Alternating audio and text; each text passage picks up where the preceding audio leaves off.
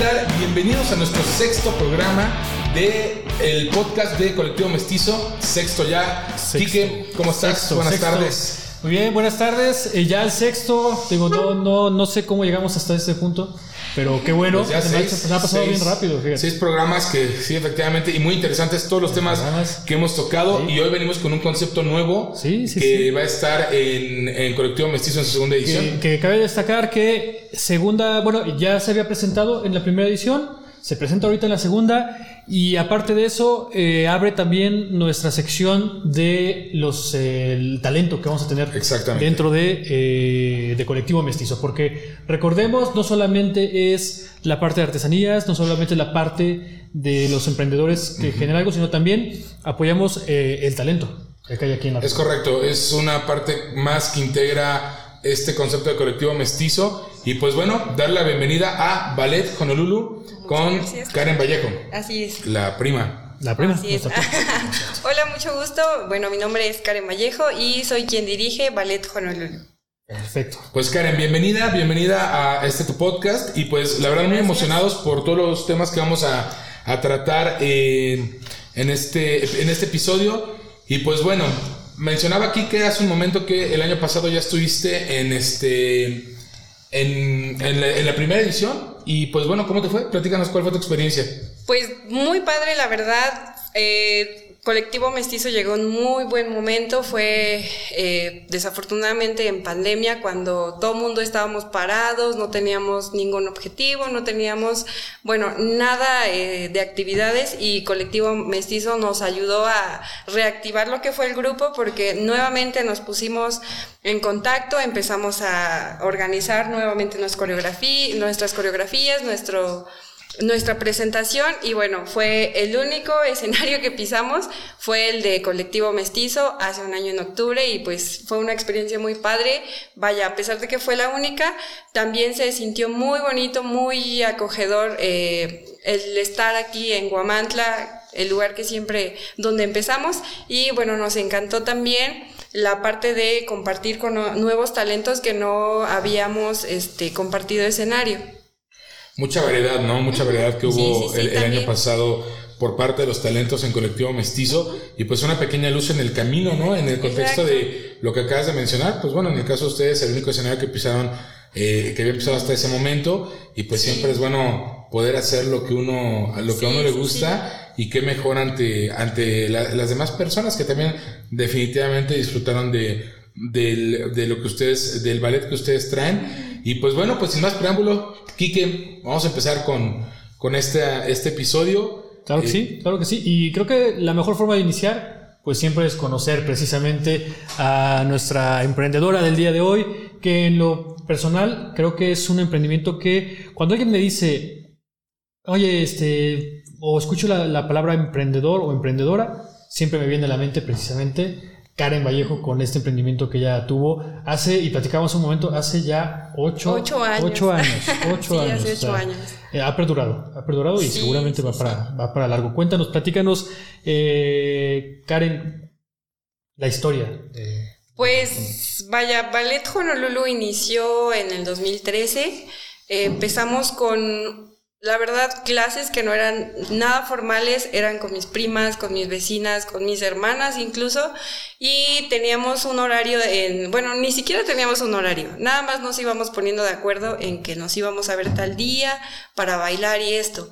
Pero ¿cómo empezó esa inquietud de ellas? Bueno, es que en la universidad estaba el taller cultural de lo que era danza polinesia. Mi primer maestra fue Carla Fernanda Reyes Valencia, a quien le mando un saludo, ojalá nos vea. Saludos a, saludos a Carla. Sí, exacto. Eh, bueno, empezamos en la universidad y que fue parte también de, estuvimos ahí en, eh, fuimos compañeros en la universidad y ahí fue donde empezamos. Yo entré a ese taller y bueno, desde siempre me ha gustado bailar, desde muy chiquita nunca me especifiqué en un género, siempre era como que muy universal. Entonces, dentro de la universidad, eh, tomo este taller, empiezo a tener las actividades para cumplir de, de este taller. Empezaba a elaborar mis primeros vestuarios cuando este, fue en diciembre que empezaron mis primitas y mis hermanas de- con la curiosidad de qué estaba haciendo, me ayudaban. Y les hice algunas, bueno, a unas sobrinitas chiquitas les empecé a hacer sus falditas y ahí de modo de entretenimiento familiar pues las tenía. Y me decían, ¿por qué no les enseñas más? ¿Por qué no hacen más? ¿Por qué no les haces otras faldas, otros colores? Y pues igual unas tías me decían, oye, es de que ven, te tráete a, a, tus primas, ya vimos que bailaron, vénganse a bailar aquí, que no sé qué. Pero pues no era nada formal y yo así como que me daba miedo de sí y no, de me aviento, no me aviento, pero pues bueno, empezó esa parte. De hecho, yo entré a la universidad con la idea de titularme y todo el asunto de ser una psicóloga y así pero pues ahorita lo cuento como que entré a la universidad y me gradué para bailar y para enseñar danza polinesia, ¿no?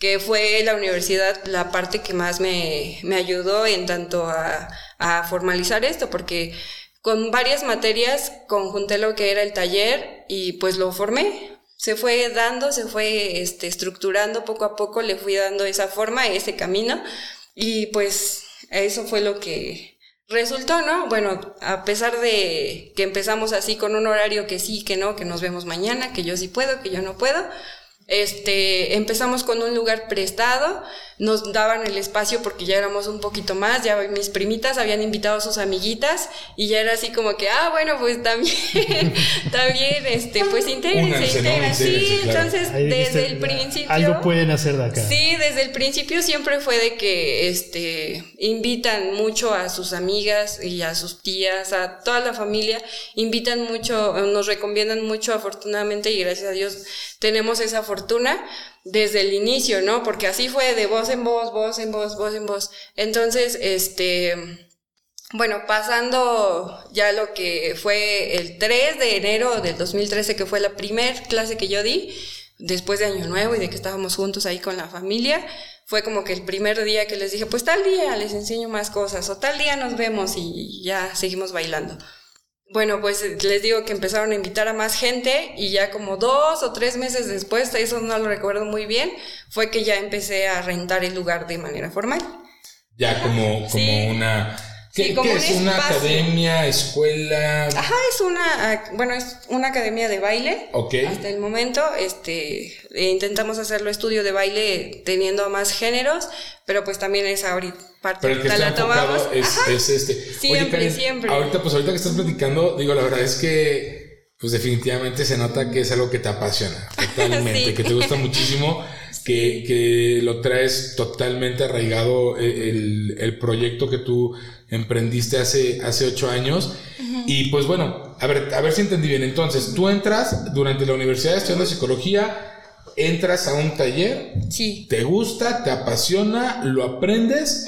Y con la familia te dicen, oye, qué bonito, está padre, enséñame, te enseño, oigan, tengo una prima, una tía, un algo que, que sabe, oye, ya vine aquí con fulanito y sutanito, y de ahí ya empieza y dices, bueno, pues vamos a darle forma, vamos a encaminarlo y vamos a desarrollarlo, y estamos aquí ocho años después, ya con, con, con, un proyecto totalmente cimentado, con bases, con un desarrollo. Está, estaba leyendo, pues, que han tenido varias presentaciones, ahorita vamos a andar un poquito en esa parte, pero pues definitivamente, fíjate que ahorita con los podcasts que hemos estado teniendo, pues hemos tenido todo tipo de, de de gente que ha participado en Colectivo Mestizo desde que, que apenas empezó, que ya tiene un poquito de, de, más trayectoria, pero pues tú eres el primer caso así, con más desarrollo, con más tiempo, y qué padre, me da mucho gusto, mucho gusto ver y te digo en serio, ese apasionamiento después de ocho años, no todos tenemos esa misma capacidad de seguir después de ocho años, o puede ser un año, una semana. Sí al final de cuentas que te siga apasionando, que lo sigas llevando a cabo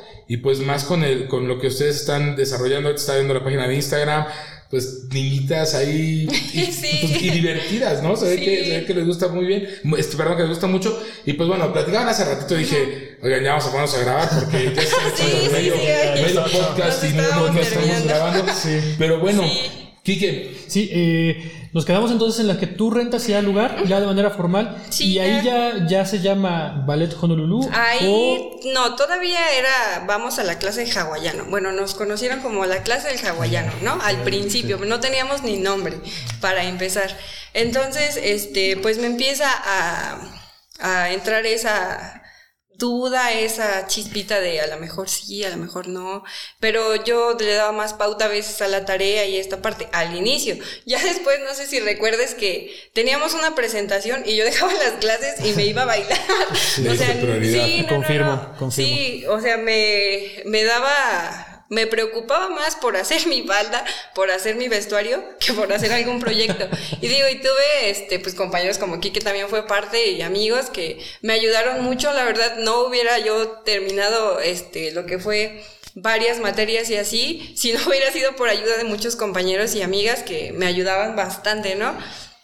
Porque yo les como les decía y me iba a la presentación o me iba a la gira artística que tenía el este el colectivo que era de talentos de la universidad y yo andaba ahí feliz o sea, como que ese era mi lugar. Haciendo lo que te gustaba. sí. Vamos a mandar a, una primera pausa de, para entrar al segundo bloque. Y pues bueno, definitivamente me queda claro que este tema nos va a dar para tres bloques sin, aquí dos horas. sin ningún problema.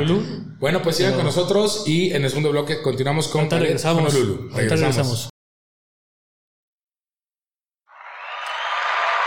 Muy bien, y pues estamos de vuelta en nuestro segundo bloque del podcast de Colectivo Mestizo en su segunda edición. Y quiero aprovechar para agradecer a nuestros patrocinadores que están apoyando este evento. Y pues un agradecimiento a Santos Guamantla, a DJ Michel León, que va a estar el día del evento tocando, a Cerrajería San Fidel, Futura Lab, Ópticas París, Papelería Herma, Agua Purificadora Malinali, que aprovecho para dar un buen Agua. trago. Veterinaria Cesbet, productos de belleza Zona Glamour. A Galindo, muchas gracias por patrocinarnos.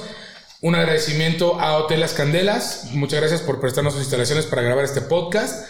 Y a Unidad Médica del Razo, que aprovecho para comentar que este año este colectivo mestizo cambia de sede gracias a Unidad Médica del Razo que nos van a hacer el favor de, prestar el lugar para poder llevar a cabo esta segunda edición de Colectivo Mestizo.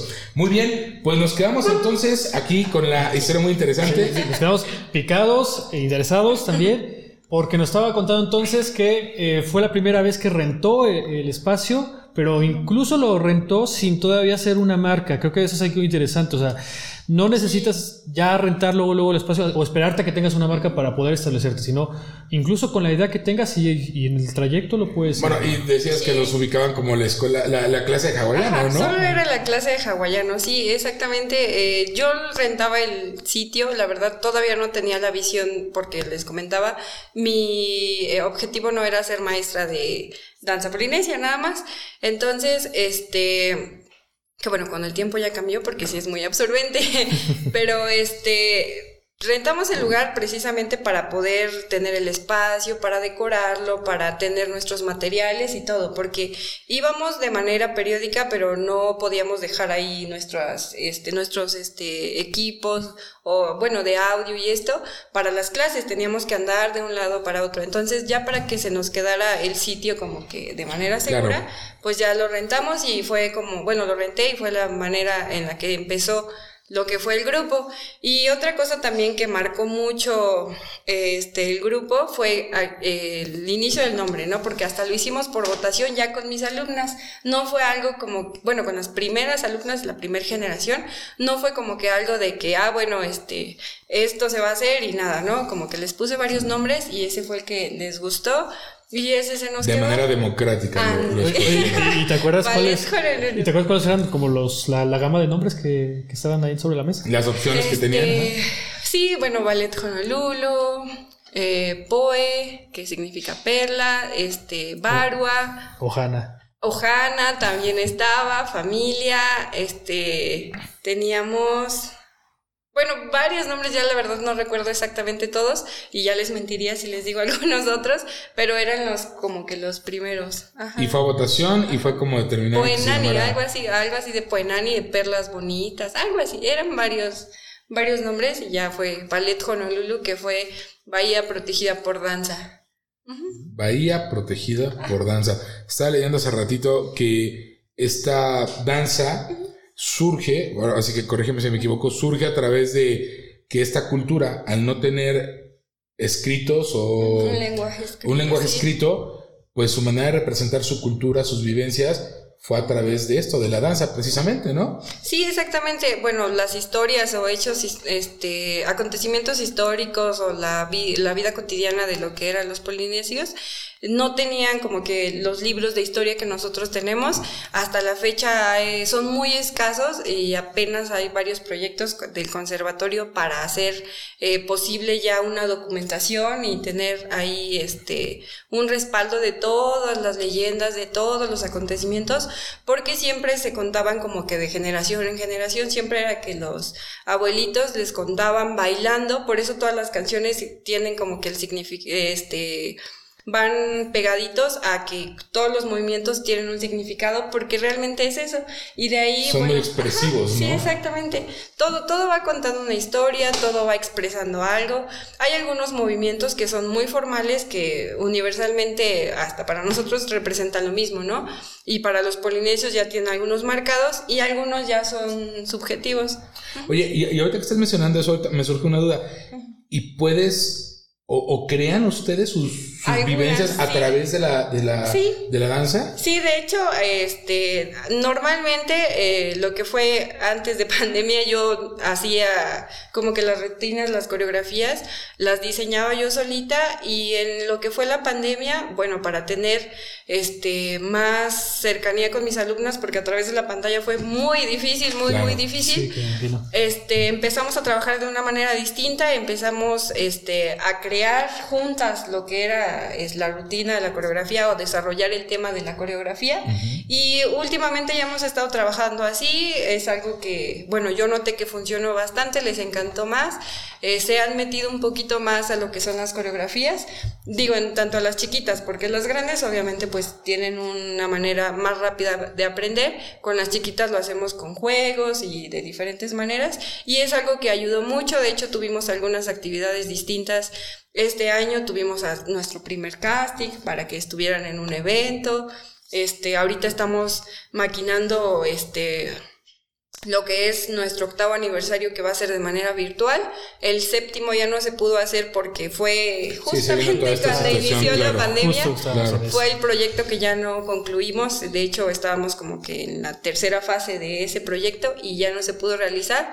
Muchas alumnas pues ya no continuaron en el momento y hasta apenas van retomando sus clases. Que digo, fue algo este pues también eh, complicado porque éramos ya casi 60 alumnas, bueno, 60 bailarinas hace un año y de repente pues llega pandemia, empezamos con clases en línea y la mayoría pues no les agrada tanto porque mis clases de verdad son 100% vivenciales. Yo me gusta mucho que tengan distintas experiencias. Vaya, utilizo bastantes técnicas para que se diviertan, para que tengan... Perdón, ¿tú eres la única maestra? Sí. Ah, para que tengan el aprendizaje completo integral. Ahí hacemos desde manualidades, escritos y esto. Ha pasado de que me llegan las alumnitas nuevas y me dicen que qué tienen que llevar y ya les menciono que su libreta o diversos materiales y preguntan, oye, pero si es de baile, como que para qué una libreta. Yo, bueno, es que vamos reforzando los temas. Ahí, este, no nada más bailan bonito, también tienen que aprender la cultura para saber lo que están bailando, saber lo que están representando. Y vaya, todo ese proceso fue a través de, estos ocho años, con diversos cursos, con diversos este, eh, talleres con algunas otras maestras, porque como le, retomando lo mismo, como no la información no está en un solo lugar o no está en este, libros tan accesibles, porque sí los existen, pero no son muy accesibles aún este, pues de esa manera vamos obteniendo más información y nos vamos preparando un poquito más. Y pues así es como hemos estado trabajando. ¿Y esto es un proceso que tiene un inicio y un fin? Eh, o, tiene un inicio y una continuidad? ¿Cómo es? Continuidad.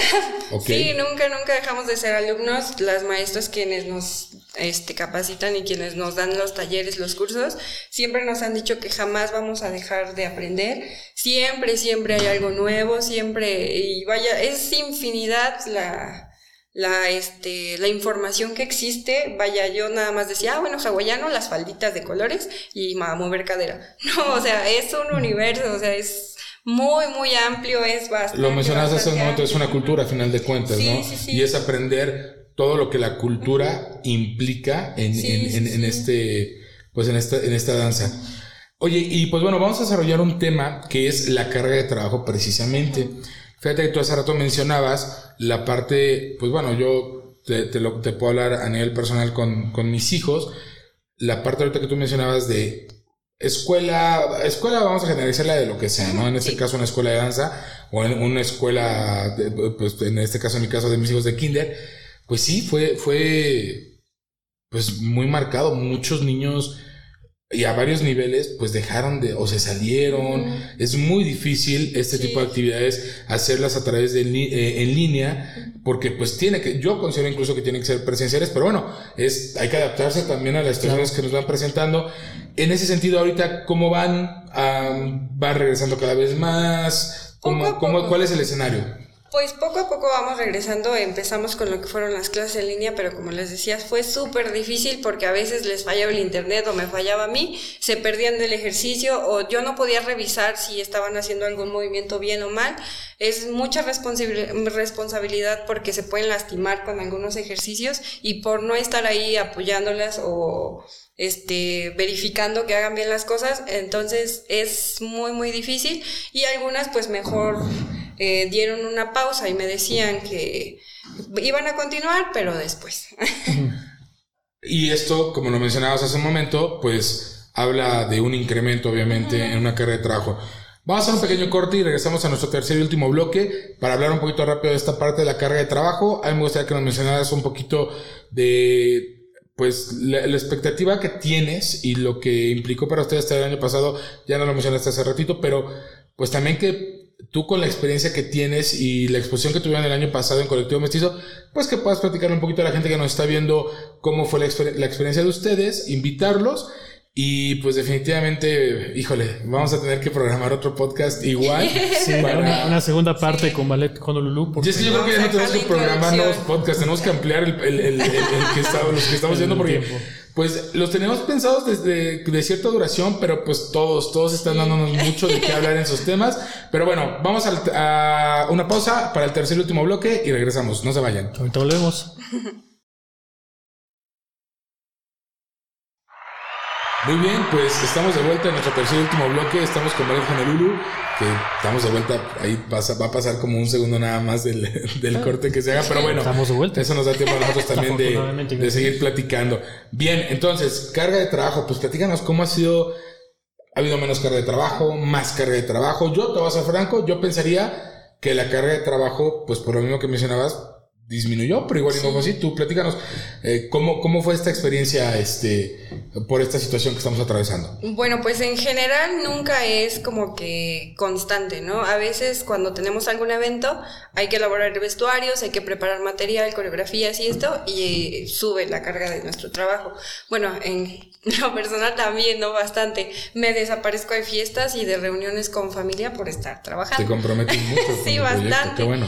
Y después pasa que eh, no hay nada que hacer, me la vivo pues viendo alguna película, leyendo, repasando. Y a veces es difícil porque me habla cualquier persona y, oye, es que un favorzote, ¿crees que puedas? Y yo, ay, ¿qué les en el cuento? Ya saben que sí puedo porque tengo el tiempo libre, ¿no? No tengo como que un horario de que a tal hora entro y a tal hora salgo y ya, oye, tal favor, y ya voy y lo puedo realizar. O me dicen, ¿qué haces? Ah, pues estaba viendo una película. Martes en la mañana, lunes en la mañana. Y yo, ¿qué? Entonces, ¿qué no haces nada? O entonces sí es a veces difícil con eso, ¿no? Y cuando tengo mucho trabajo, o cuando tengo algún evento y tengo que estar preparando todo mi material, todo el vestuario de algunas alumnas porque elaboramos, hacemos talleres para hacer los vestuarios y algunas mamás me dicen, ¿sabes qué maestra? Yo definitivamente las manualidades y yo nada que ver, entonces por favor, y pues se los hago. Y sube, ¿no? Eh, y me desaparezco, les digo, de fiestas o de reuniones, este, incluso hasta de viajes de familia por quedarme a hacer cosas pero pues ya hasta el momento ya lo entendieron. Al principio fue muy difícil, muy, muy difícil. Este, pero pues ya, ahorita ya se, ya aceptaron mi manera de, de vivir, mi manera de, de trabajar, porque pues mucha gente decía, ay, no, es, ni es un trabajo, y pues sí, era difícil, ¿no? Al principio que te dijeran, no, pues ni trabajas, o eso ni es un trabajo, ¿no? Porque pues sí, como que te rompe el corazón y dices, no, pues sí, realmente no estoy trabajando, tengo que sufrir y tengo que ganar para que vean que pues estoy trabajando. Y pues no, no se trataba de eso, ¿no? Me encantó la libertad que me dio Honolulu y pues continué. Y con las clases en línea sí fue más complicado porque había que, eh, que preparar mucho material, este didáctico, en, bueno, perdón, didáctico, digital, eh, porque tenía que mandarles actividades, tenía que prepararles algún tema y tenía que enviárselos. A veces ya ni lo veían, a veces sí, y a veces en clases era más padre porque pues llenábamos el salón de, de papelitos, de cartulinas, de papel bond con escritos, porque siempre era de una actividad y hacíamos tal cosa, ¿no? y que se celebra tal cosa y hacíamos alguna manualidad, que se va a hacer a representar otra cuestión también. Entonces, esa parte de que me quitaron también fue muy difícil. Hemos estado regresando de manera este gradual. Gradual a lo que son las clases, este, porque ya era muy difícil, me rompían el corazón mis alumnas. Eh, me mandaban audios las mamás de que maestra, yo quiero bailar, mi mamá ya no me deja ir a bailar contigo y yo, ya, maestra, explíquele a mi niña que no está dando clases, no la saqué del grupo, no hay clases, dígales por favor. Pero hace entender a un niño, ¿no? Sí, obviamente, sí, y más pues obviamente porque tienen todo todo el gusto y la misma pasión en ese momento por querer seguir. Y sí, sí, la verdad es que sí ha sido muy, muy difícil, pero bueno, pues seguramente cosas buenas y indiscutiblemente cosas buenas saldrán de, de toda esta vivencia que, pues que como, como, mundo nos tocó, nos tocó afrontar y adaptarse, adaptarse a, la situación. Sí, incluso a mí, pues sí me afectaba. Yo estaba en casa y pues no tenía ninguna otra cosa que hacer, ¿no? yo, ay, no, ¿qué hago? No salía, no hacía nada aparte que nos podía, pues no tenía nada que salir. Pues desgraciadamente el riesgo era muy alto. sí, sí, bastante. Entonces... Y era exponerte tú misma o poder exponer a alguien más. Pero pues gracias a Dios, ahorita en este momento, aparentemente el panorama pinta un poquito mejor en general. Y pues ojalá que el nivel de, de, alumnos, lejos de que, de que regrese a lo que era, pues aumente. Aumente todavía. Y, y, aquí, pues, eh, para los, em, las emprendedoras y emprendedores que nos ven, eh, prima, nos gustaría que, que, que nos dijeras tips para cuando la carga de trabajo, porque hay emprendedores que de repente se les carga la mano. Tips para cuando hay una gran carga de trabajo. ¿Qué se puede pues, hacer? Pues delegar. Ah. no debemos ser unas personas aprensivas y elaborar o controlar todo. El delegar algunas cuestiones, por mínimas que te parezca que debes pasar por tu lupa de perfección, no, a veces nos estresamos con detalles muy simples que mucha gente de verdad tiene la buena intención de ayudarnos y no les permitimos esa parte, ¿no? De que no, es que es mi trabajo y es que si me ayudas no lo vas a hacer o ya no va a tener mi esencia. No, no es verdad. Si colaboran contigo, si dejas que te apoyen, va a resultar eh, algo mucho mejor. Porque, bueno, a mí me tocó la primera experiencia que tuve, que fue de que, ah, hágame la falda, hágame la falda, y yo hice los vestuarios. No, hombre, terminé con los deditos picados, súper mal, desvelada. Fui de mal humor al evento, ya no lo disfruté como debía hacerlo. Y pues me fue muy mal con esa experiencia y mi mamá me dijo, oye, pues me hubieras dicho, yo te hubiera ayudado. Mi hermana, yo te hubiera ayudado, yo hubiera ayudado. Y otra alumna, yo te hubiera ayudado. Bueno, actualmente ya tengo como que un equipo de trabajo, que es mi familia y algunas de mis alumnas que han permanecido más en el grupo, que si tenemos algún evento, bueno, ya sabemos que vamos a estar trabajando dos o tres semanas intensamente, desde muy temprano hasta muy tarde, y a veces digo, les sorprende de que pues yo me levantaba desde las seis de la mañana y hasta la una de la mañana, o a las doce, más o menos, a estar trabajando, estar apurándome y ya me dormía. Y despertaba yo en automático a las seis, ya le ganaba hasta mi despertador y ya me apuraba, ¿no? Actualmente ya vivo con mi pareja y me decía, pues es que como le haces de ni siquiera, nunca te levantas temprano, o sea, porque tengo esa fortuna de, no tampoco a las 10, 11 de la mañana, ¿verdad? Pero como a las 8 de la mañana y me decía, ¿y cómo le haces? O sea, tú no eres de levantarte temprano y para hacer estas cosas, ya desde las 5 o 6 de la mañana ya despertaba. Sí, sí, sí. Y vaya, el no ser aprensivos con nuestro trabajo, ser envidiosos también, nos va a, facilitar mucho, ¿no? A veces pensamos que si dejamos que alguien nos ayude, van a ver cómo hacen las cosas o van a, copiar tus ideas. pero ¿no? es así, o sea, ha pasado, pues sí tenemos ese riesgo, pero vaya, la esencia de tu trabajo eh, nadie te la va a quitar. Claro. Eh, se va a notar cuando alguien lo está haciendo de manera original y cuando alguien no lo hace eh, de esa forma. Y pues sin preocuparnos, es como hay que vivir. Pero fíjate, por como lo comentas, lejos de copiar, por tú que a lo mejor, digo, y, no creo que sea algo muy fácil de replicar, francamente, pero la pasión. La pasión que uno le pone, y, te repito, te lo decía hace rato, cómo se ve que a ti te apasiona lo que haces, eso no lo puedes replicar. Definitivamente no lo puedes replicar porque también cada persona de manera distinta lo ve, lo siente, lo vive de una forma diferente. Y pues en tu caso, que tú, pues fuiste la que lo empezó, pues claro que, que en ese sentido pues tienes un plus por sobre cualquier otra persona que quisiera en ese sentido, este, pues copiarlo, copiar el concepto, ¿no? Sí. Perfecto. Pues, eh, prima, no sé si quieras compartirnos ya más por último algún dato curioso de, mm. de de, algo que, digas esto. Esto es como... Ah, bueno, otra cosa que marcó muchísimo a Honolulu fue cuando yo terminé de estudiar y fue como que, ¿qué voy a hacer? ¿Dónde voy a conseguir trabajo? Y dije, o me dedico a Honolulu. Y lo hice, o sea, em, incluso hasta me independicé. Fue como que una etapa muy graciosa. El mismo mes fue cuando ah, se acabó la escuela, bueno, se acabó la universidad. Me cambié de, de salón para dar eh, clases en otro lugar que era, la renta era más cara, había otras distintas situaciones ahí, pero yo lo veía más profesional, ya quería mejorarlo, ya quería darle ese brinquito de profesionalismo, porque pues con la carrera y con prácticas y con tareas y todo, no le dedicaba eh, todo mi tiempo. Bueno, termina la escuela y digo, ah, pues ya puedo dedicarme totalmente a diseñar, a, a crear y a esto. Y también salí de casa de mis papás, empecé a, a, vivir solita y mi casa pues empecé a armarla como si fuera mi estudio y todo, toda la decoración era lo que utilizábamos de escenografía. Entonces teníamos un evento y era chistoso de que mi casa se quedaba así con los puros silloncitos y ni nada colgado porque me lo llevaba para los eventos, ¿no? Las palmeritas que teníamos me lo llevaba. Sí, sí, sí. Entonces hubo esa parte que, bueno, yo siento que fue un, una, un peldaño que avanzamos más de Honolulu cuando me dediqué 100% a eso, ¿no? Y pues eh, hay otra cosa que me gustaría compartirles es de que no se rindan si se puede, vivir de lo que amas es lo mejor. y ya, porque me pongo sentimental. pues pasamos, a, pasamos a nuestra nueva sección, Kike. Ah, perfecto. Aprendizajes. A ver, sección de aprendizajes. Primer aprendizaje. A ver, si no, no, no te salgas de la escuela ni de tus clases, a menos. Nuevamente. A menos que sea para seguir tu sueño.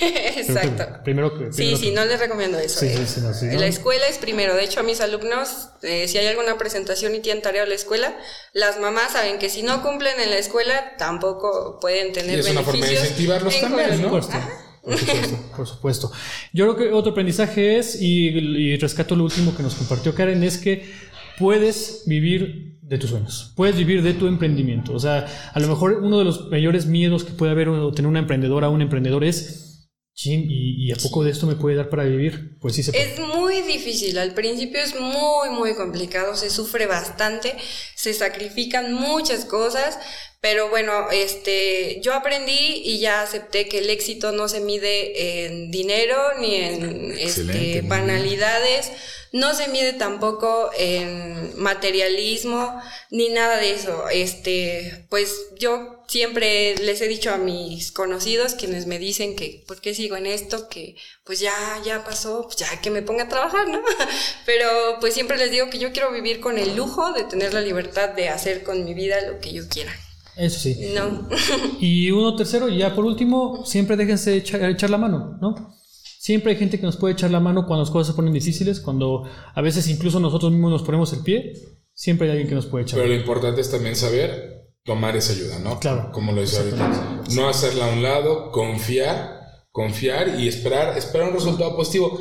Híjole, pues Karen, la verdad que definitivamente igual, tenemos que agendar, híjole, tiempo. se fue muy, muy, muy rápido, tenemos el tiempo un poquito limitado, pero pues bueno, eh, ahora sí que te voy a robar a ti tu frase. Karen, por favor, invita a, a la gente que nos está viendo a que te vean, a, a que vean a Claro Honolulu Ballet sí. en Colectivo Mestizo, por favor. Eh, bueno, esta vez nos vamos a dividir un poquito más. Eh, vamos a tener al, ele- al elenco infantil un día y al elenco juvenil al siguiente Nice. día, para que puedan Excelente. participar todas. Muy bien. Porque hace un año también solamente algunas participaron por lo mismo de la pandemia, pero esta vez ya viene todo el ballet. Esperemos que nos vaya muy bien. Por allá los esperamos, 7 y 8 de agosto. No se lo pierdan, les va a encantar. Y si quieren sumarse a este proyecto, háganlo, está padrísimo, no se van a arrepentir. Sí, Redes sociales rapidísimo, por favor. Instagram estamos como ballet-honolulu y en Facebook como ballet honolulu. por aquí va a aparecer más o menos. Y por supuesto, si quieren inscribirse a este ballet, enorme ballet y gran y sobre todo muy, muy, muy dedicado, ahí se Claro pueden sí. inscribir dentro de las redes. Claro que sí. Quique, redes sociales de Colectivo Mestizo, por Claro favor. que sí, ya la estoy ensayando. Facebook, eh, Colectivo Instagram, punto- colectivo.mestizo colectivo punto mestizo TLX, TLX. y también en TikTok como, en colectivo, como colectivo mestizo. Ok. ¿Sale? Pues bueno, Karen, Ay, un honor haberte tenido con nosotros. Qué emoción, qué, qué padre ver esa pasión eh, en, en un emprendedor. Y pues bueno, los esperamos 7 y 8 de, de agosto en Colectivo Mestizo, nueva sede, recuerden, para que puedan disfrutar de Ballet Honolulu. Quique, como siempre, un placer compartir fórmula contigo. Nada, al contrario, placer estar con Ballet Honolulu y la pasión del emprendimiento. Nos vemos en el siguiente capítulo. Muchas Gracias. gracias. Bye. Adiós. Adiós. Gracias, gracias. Bye.